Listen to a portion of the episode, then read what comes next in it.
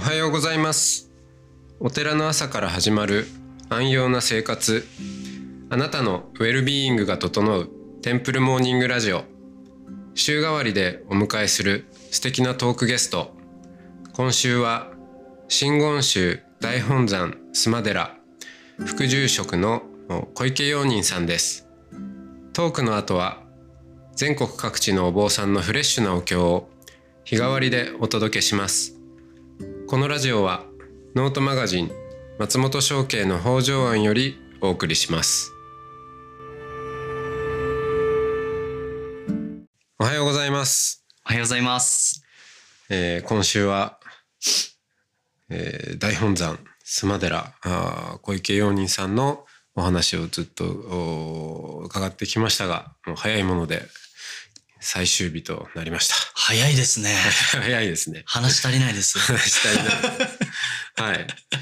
えー、まあ昨日なかなかあのなんだろうグッとうん。こう、まあ抽象度も高いんですけどこう、ううんん、do じゃなくて be みたいなね、そのお寺に来るのに理由はいらないんじゃないかと、うん。そのまんまただいていい場所なんだよっていうことだからまあそういうね時間をあ日常の中に持ってもらうためにお寺習慣なんか作ってもらうといいですねそういうなんですよね。はい、話をしたんですけど、うん。ここあのうん。ちょっと突っ込んだ話をすると、はい。なかなか難しいなと思うのは、うん。これあのどうでしょうね世の中もそうだし、うんこのお坊さんだって、うん。この世の中の思考にはい。どっぷり使っているのでそうですうーんじゃあただお寺はねそのままいていい場所ですよと。うん Do じゃなくて B でいいんですよ、うんそのまんまでいいですよだからぜひ来てくださいねって言うんですけど、ね。うん。なんかねそこをパーツとして取り扱ってしまうとはい。はい。うんなんか結果的になかなかそうはならないっていううん。かですね、うんう。ん、ただいるためにうん。来てくださいっていうことがただいるためというために来るっていうことになっちゃうっていうか、うん。うん。うん、はい。なんていうかそこになんかまたもひもういもう一周して目的が生まれてしまうような感じがあってうん。うんなるほどね。うんああ。あだからあの仕事が忙しいですよ、はい。あのじゃあ家族子育ても忙しいですね、たまにはリラックスするためにあの全てをねから離れる、ちょっとこうまあリトリートとかも言いますけど、はい。うん、そういう時間を持つためにお寺に来てくださいねっていうとう、ん。なんか横並びな感じがするんですよねそういうふうに言っちゃうとな。るほどうん。うん、仕事疲れてじゃああの、いまあ、家族もちょっと疲れて。一人になりたいお寺に、うそのためにお寺に来るっていうとうん。でそこでリフレッシュしてまた仕事に戻りましょうっていうので、うん。まあ、確かにそうなんだけど、うん。でそいや全然そういうふうに使ってもらうのも構わないんですけど、僕らがその昨日とかからも喋っていることってもうなんか一歩もうちょっとふ深いところの話をしてたようなはずなんだけどなっていうのもあるんですよね。なるほど。はい。うん、そこって難しくてそのだからいるのは辛いようにはい。出てきた話で、うん。あのーじゃあそのただいるために、うん。えーまあ、クライアントさんがそうですね。その、デイケアにうん。来ているうん。じゃあその一日のうん。サイクルをこう、まあ、見てみようと。うん。でそのサイクルをじゃあ経済的な価値として。見た時にうんどういうふうにこう意味づけるのかみたいな話が出てくるじゃないですか。最後そこが肝心なところですよね。そこが一番のまあうんねツボでそうですね。で一個一個見てるとうん。「つきましたうん。タバコを吸ううん。コーヒーを飲む、うん、なんとなくおしゃべりをしたり、うん。うん、で昼飯を食べうん。トイレに行ってみたいな話でうん。何をしたということを言われると何っていうこともないっていうんでそうですね。うん、で結局これ何だったんだっけっていうようなふうに、だから分解していっちゃうとあ、そうですね。そう失われるものがあるような気がしてうん。う。ん、だから僕はその言ったのはうーん、まあ、確かにお寺習慣で、うん。その日常のね自分のこうスケジュールの中にお寺タイムを持ちましょうっていうのは、うん。まずいいですよ取っかかりとしてはいいと思うんですよ。はい。だけどそのほらあの今回の話でも出てきたように、ほあの一つ他の視点を持つっていううんことって、他の視点を持った時間を日常の中にちょっと持ちましょうっていうことじゃなくてうん。多分常にあった方がいいと思ううんですよね。ん。うん。仕事をしてる時もそうだしうん。子育てしてる時もそうだろうし。うん。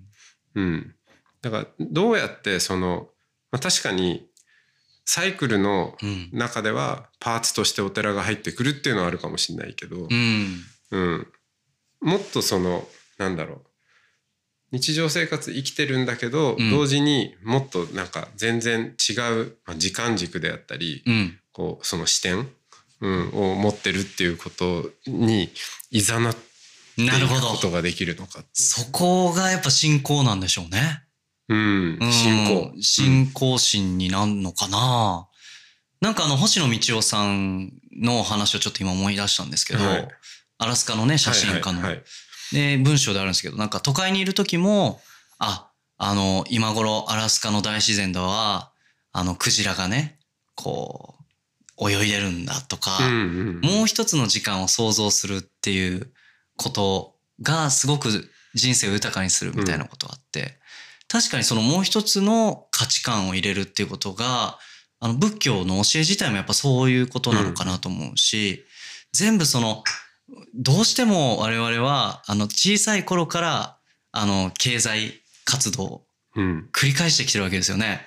で、あの、昔は、あの、体験として、労働が先だったっていうんですよ。はいうん。だけども、今は子供の頃から体験としてし、あの、消費が先になってしまう。うんで消費が先っていうのは、えーっと、いいわゆる等価交換うん。の無時間性で、うんうん。いわゆる100円を払ったら100円のものが即手に入るという体験を子供の頃からしてるんですね。うん。だから癖としてさっきの東畑さんのお話もそうなんですけど、なんか我々は何かまあコストを払った、いわゆるそれお金だけじゃなくて自分の労力とかもそうなんだけどそういうのを払ったらその対価がもう時間なくねかけずにすぐに得られなきゃいけないといううん。価値観にやっぱりずっととらわれてしまって、うん。すごく狭い視野に押し込められてしまってる可能性があって、うん。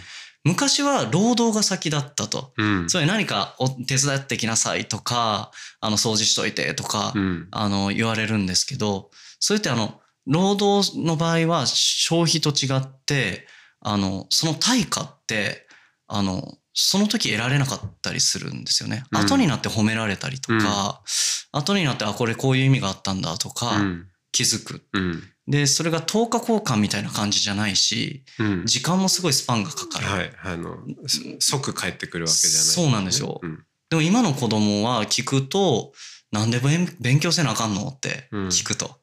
で、それ大人はうまく答えられないんですよ。うん勉強する意味を。で、それ子供が聞いてる意味がわかるからなんですよね。なんでこれだけあの労力かけて、労力、勉強するってことがコストなんですよね。子供からしたら。うんで、その対価が、どういう対価が得られるのって聞いてるわけです。そんなことはわからないんですね。うんあの、で、それ分かるのはだいぶ後になってからかもしれないし、うんあの、まあ、一生分かんないかもしれないというのが、まあ、そういう教育って結構そういうところが多いと思うんですけど、で、子供だけかというと、我々ずっと大人になってきた時に、そういう癖がやっぱついてるから、うんあの、そこから抜け出せないのが、会計の声がするってね、出てくるんだけど、はいい、つも自分がここにいるため、い、いていいのは、あ、今日掃除をしたからだとか、うん。今日こういうお経を読んだからと、だとか、うん。考えちゃうわけですよ。でも別に、あの、いるってことだけで、全然、それだけで十分価値があるっていうことに、先ほどね、松本さんおっしゃったように、仕事をしてる時であれ、家庭でいる時であれ、うん。あの、そこに立ち戻るっていうことは大事なんだけど、うん人間って多分、あの、本当に日常生活慌ただしくしてると立ち戻れなくなるんで、うん立ち戻る場所機会として宗教施設というかお寺っていうものが何かできないかなということまあそれ何かっていうのが全然明確なものは私はまだ持ち得てないんですけど、はいはいはい。そこがなんかないかなって思ってるんですけどね。そうですね。うーんと、うん、そうそう。だから、うーん、忙しい、うん。えー仕事、うん。で、忙しい、えーまあ家族やら子育てやら何やら、から離れた別の時間をお寺で過ごすっていううのもいいんだけど、ん。その、まあ、忙しさの中でも、うん。さっきのね星野道夫さんの話もそうだなと思うんですけど、全然違う時間軸で、うん。あのこの世界がうん。動いているというか、その視点をうん。持てるっていうことはすごく重要で,、うん。でそれがお寺にいる時だけじゃなくて、うん。どんなに忙しい時でも、まあ、かけらでもちょっとそれを意識できているとやっぱ行動も変わってくると思うんですよね。うん。そうですよね。でそうそうそれこそノートの北条案で最近、あの、はいちょっと自分的には盛り上がっていることがあって、先祖の話あ、読みましたよ。あありがとうございはます、なんですけど、い。うん。うーんとまあ一つちょっと反省があるのは、うん。お坊さんとしてちょっと先祖のことばっかり言い過ぎたなっていう、うん。うん。先祖は大事です先祖ご先祖様を大事にしましょうそれはいいんですよ、うん。うん、ご先祖様あっての私ですと でも同時に私自身もご先祖になっていくんだと、うん。うん、で私自身もご先祖になっていくとするならば、うん。今私がご先祖様に思いを向けているのと同じようにうん。いずれ私がご先祖様になったうん。ところの私に対してうん。子孫がうん。思いを向けるだろう。うん。その時にいや本当にうちのご先祖様ありがとうっていうことなのか、いうん。や前の世代の人たちもなんてことしてくれたんだとうん。いうことなのかちゃんとそこでこう良き先祖とうん。思ってもらえるようなうん。今を生きていきましょうっていう、うん。ねうんまあ、そういうメッセージをこう、うん。うん。あの言っている本に出会って、うんでまあ著者の人ともたまたま話す機会があったんでうん。すごくインスピレーションを得たんですけど、うん。だからあの死者に思いを向けるっていうのは、うん。もうちょっとメタで言うと、うん。目に見えない存在に、うん。えーを一つそのちゃんと存在として認めてうん。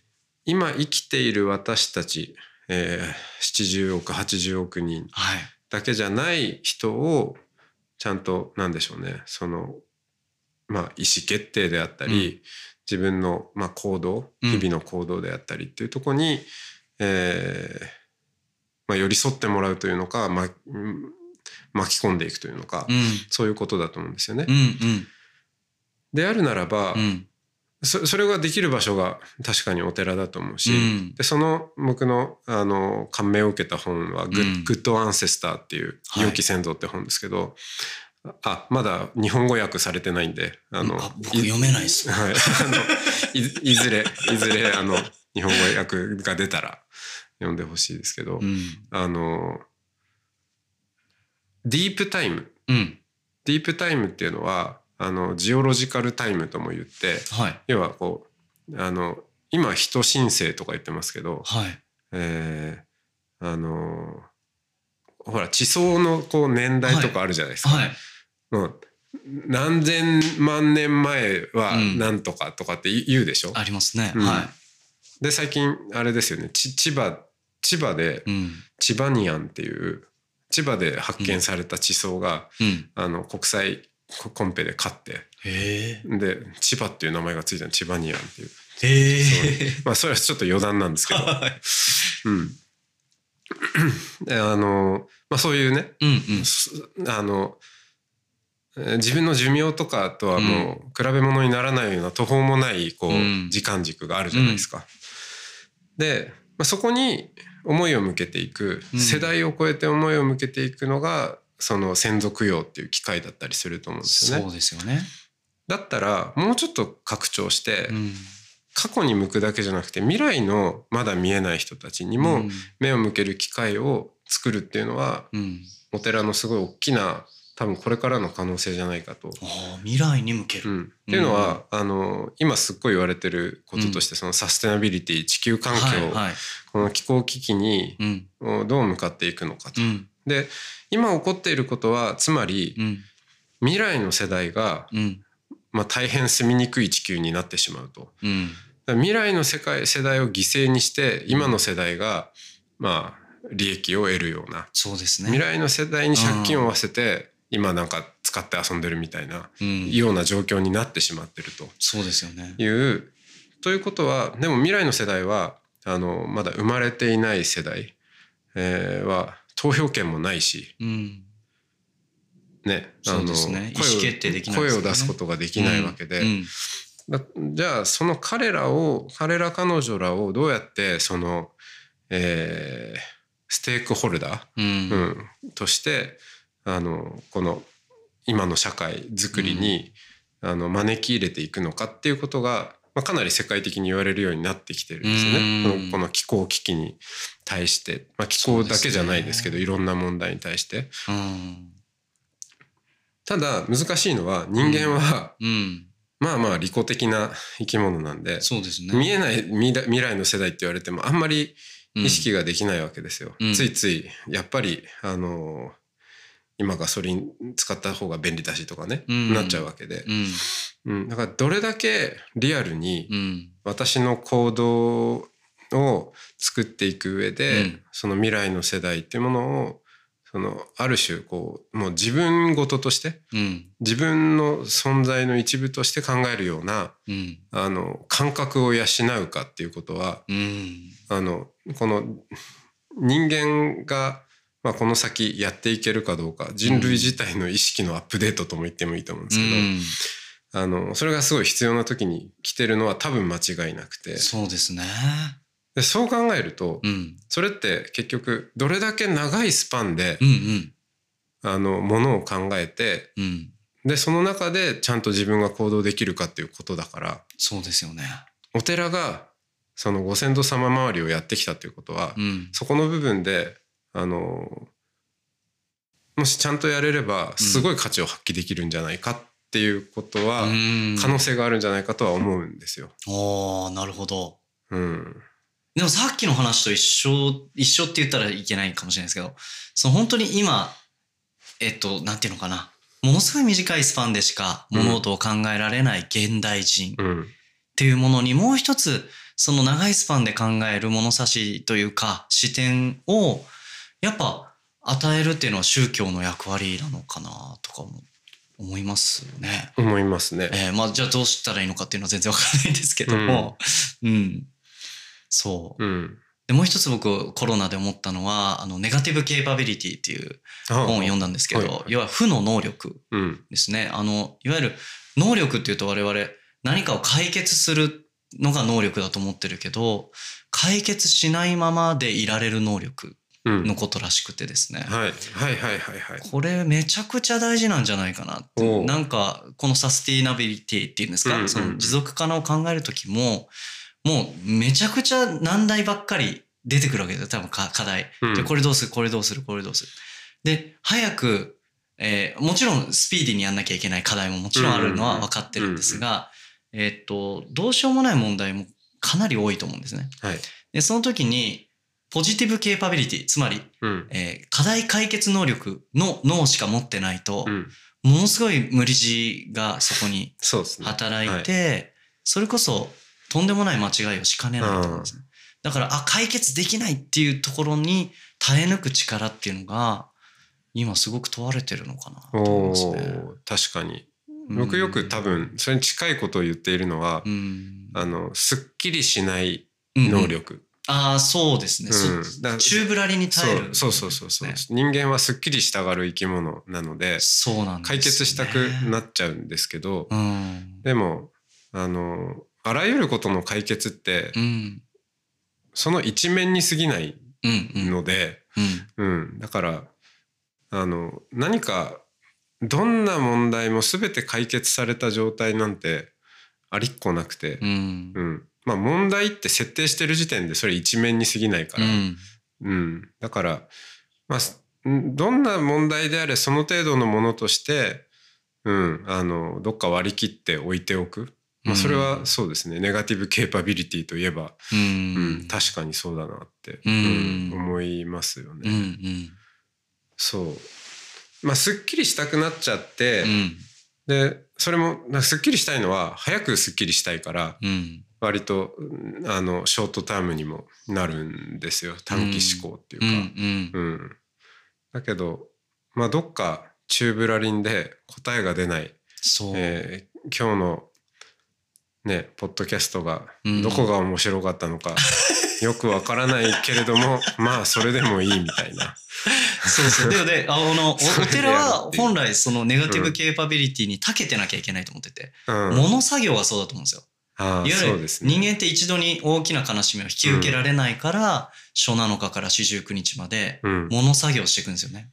解決できない個人にとって自分、自分にとって個人はどういう存在だったのかっていうのに、すっきりしないのを耐え抜く作業をお手伝いしてってるということを考えると、そうですね。なんかそこが一番お寺手放しちゃいけないというか、そうですね。大事な。グリーフケアでもはい。よくそのまあもうね、うん。えーじゃあそのその人のことがもう忘れられないとうん。じゃあ忘れられることがゴールなのかっていう、うんすごい問題っていうかそうですね。ねよく語られることがあって、で忘れる思い出すのは辛いけどうん。忘れたいわけじゃないんだっていう、うん。そういうところうん。に、うん、だからゴール設定をしないっていうことってすごい重要ですよね。はうん、い。それを扱ってきたのがお寺なんじゃないですか。そうですね。本当に答えの出ない、そう。うん、何とも言えない。そう。もうか、ぐにゃぐにゃしてる。そうなんですよね。はいい、や本当そこでだから、パーツで切り取られると。何の価値もないようなことのばっかりなんで。そうそうそうなんですよ。だからそこをねうん。そこをどうやってこのパーツで切り取るうん。物差しがすごく強くなっている、うんこの今の社会なのでそうですよね。いかに違う物差しでのうん。あのでみんなが納得感を持てるような、うん。まあ、価値の、まあ、今っぽく言うとフレームワークですけど、うんうんそういうものを出せるかな。うんうでんその時にきっとあのロングタームうん。思考、そうですねまあ、ディープタイムというのか、うん。うん、そのどんどんこうみんなが忙しくなってそれこそスマホのねあのアラートでうん。どんどんこうアテンションがうん。しっちゃかめっちゃかになっていくような中で、うん、深い時間を、うん。うん、うんでものを考えるっていうことが、まあ、単なる、まあ、単なるっていうこともないんだけどその自己満足っていうことじゃなくてうん。これ多分もう社会的にうん。うーんまあ取り組まなきゃいけないっていうか見見直していく必要のある、えーちょっと他の視点だよねっていうことをうん。発信していきたいですよね。そうですね。うんいやー、めちゃくちゃなんか、深い話いなんかねいやー まあ、結果的にもやもやして終わる。まさに。それをね お届けできる感じでよろしいんじゃないでしょうか。はい、あのーお時間も参りました。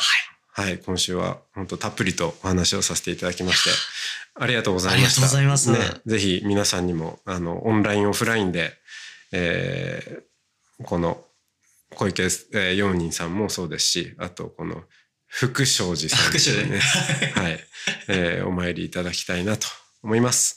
はい、えーそれではありがとうございます。ありがとうございました。はいさようなら。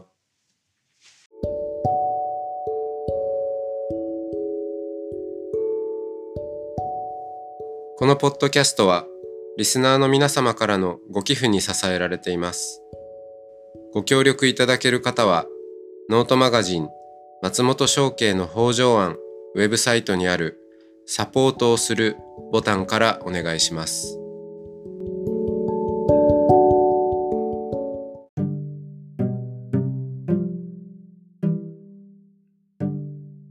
ここからは音の巡礼のコーナーです。全国各地のお坊さんのフレッシュなお経を日替わりでお届けします。登場するお経やお坊さんに関する情報はノートマガジン音の巡礼をご覧ください。トークゲストへのメッセージやお経の感想などもノートマガジン音の巡礼ウェブサイトのコメント欄でお待ちしております。それでは今朝も音の巡礼へいってらっしゃい。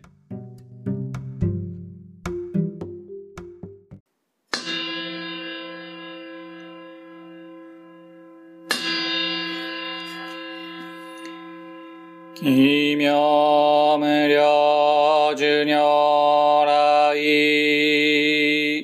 ナモ不可思議光保財政自在用仏書と検証仏浄土院。国土人伝自然幕根流無常主将願超付けう大具税五古死有死小樹十世名所文実法不法無量無変更無下無体公園の少女歓喜知恵子普段難事無所公超日学校精進説一切群上無故障右本願名号少女語死神神行願に炎上と学書大涅槃必死滅動願成就如来書以降出世唯説未羅本願会五辱悪事群上会お信如来如実言の発一年期愛心普段本の特寧半本上逆法再永入入手死入外一味摂取進行上昇後意の水波無明安頓内心臓死運無上不真実新人天非尿日光不運無運無死下妙無安逆心謙虚大狂気即応超絶合悪種一切全幕本部人門心如来偶税願仏言古代小下者税人名踏んだりけみだ仏音願念部邪見教満なく主上信行十字人人難南中市南昔インド祭典史論下中華自治域史こそ現代諸古聖書異名如来恩税大き釈迦如来両が戦意守護名南天竺流樹大事出頭世質の財派無権先絶大乗無情報召喚議事小安楽賢治南行六六新行異行指導楽億年未打仏音願自念即時入一上ゆの上昇如来語、おほ大悲具世音、天神菩薩増論世、奇妙無下古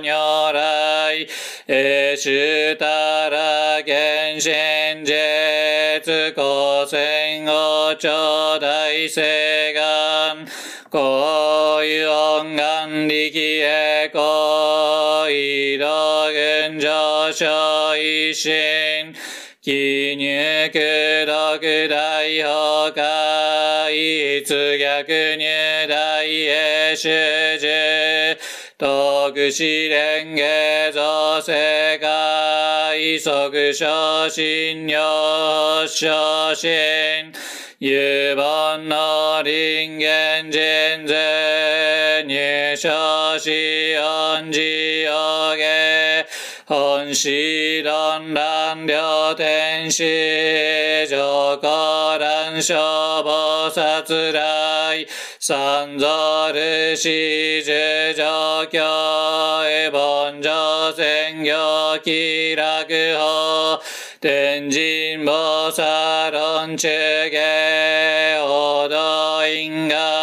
果見世願、おげんへこゆたりき少女支援ゆい新人、悪善本部新人没承知承知即涅槃、一死無量光明道小主上海風景、土尺結晶道南小、唯明浄土活入、万全自力変願主、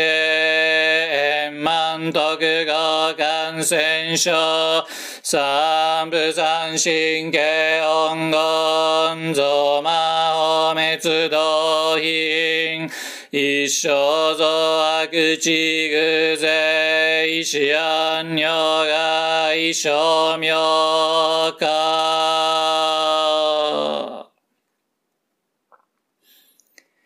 全道独妙部所意、公愛上三陽逆悪、公明明語権因年、海入本願第一回、行者少女今後新教吉年総合、よい大と逆三人、即小小子上楽、原神公開一大教、変気安女間一切、先祖出身反戦人、法家二度小弁流、極重悪人唯小物が薬剤非摂取中、煩悩証言水不見大非無見上昇が、本資源空妙仏教、連民全幕本部人、新宗教諸公編集、戦弱本願具悪性、現来生自林伝下、決地儀上位少子、即入弱上無意楽、一致新人の入、愚教大自主使と、上祭無縁極俗悪、同族自主具道心、唯か心死こそせ。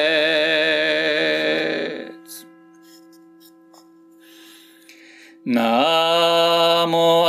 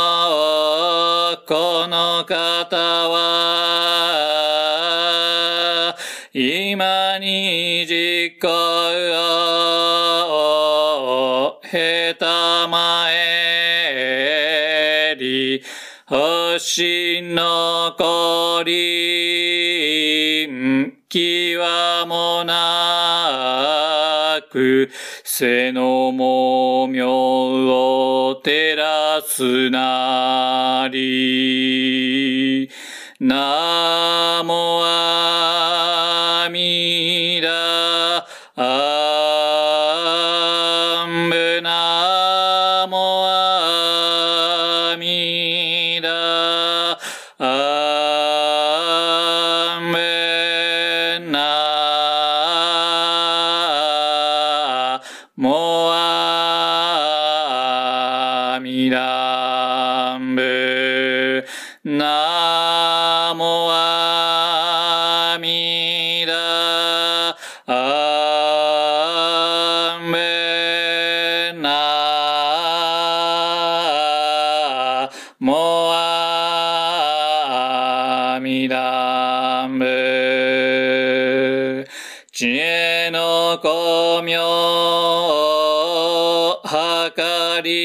し、無量の所相、ことごとく、こけうかむらね、ものはなし、真実妙に奇妙せよ。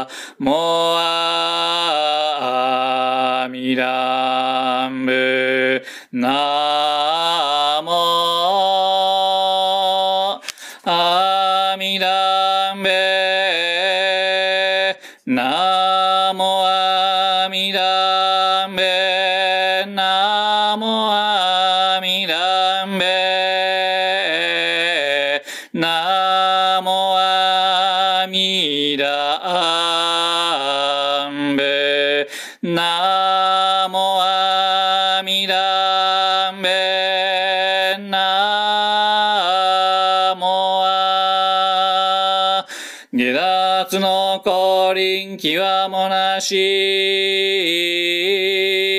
高速カめレ、ものはみな、有を離ると、述べたもえ、平等学に奇妙性。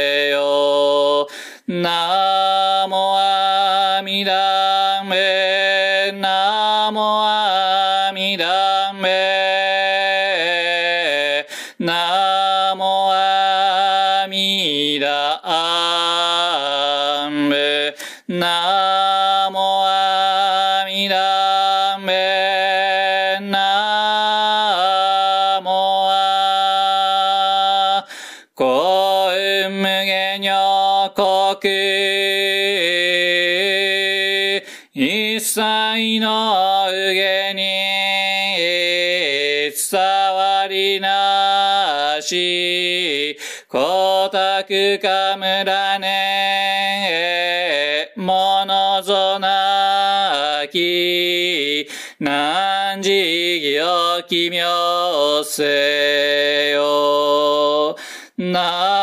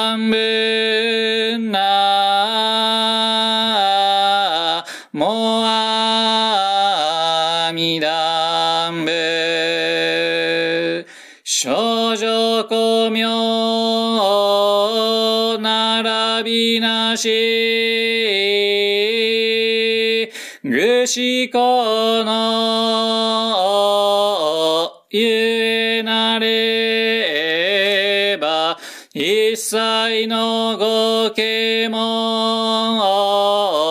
ん、のぞこりぬ、ひきょうえおきみょうせい。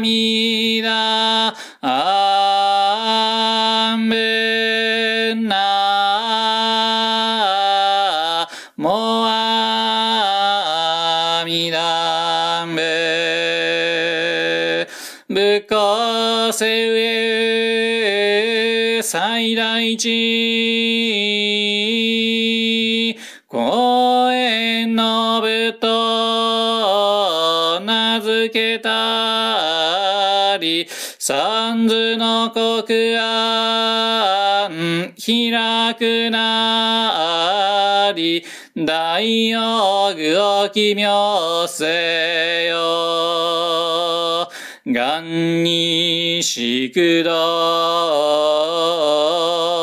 く平等性際同坪大神お嬢安楽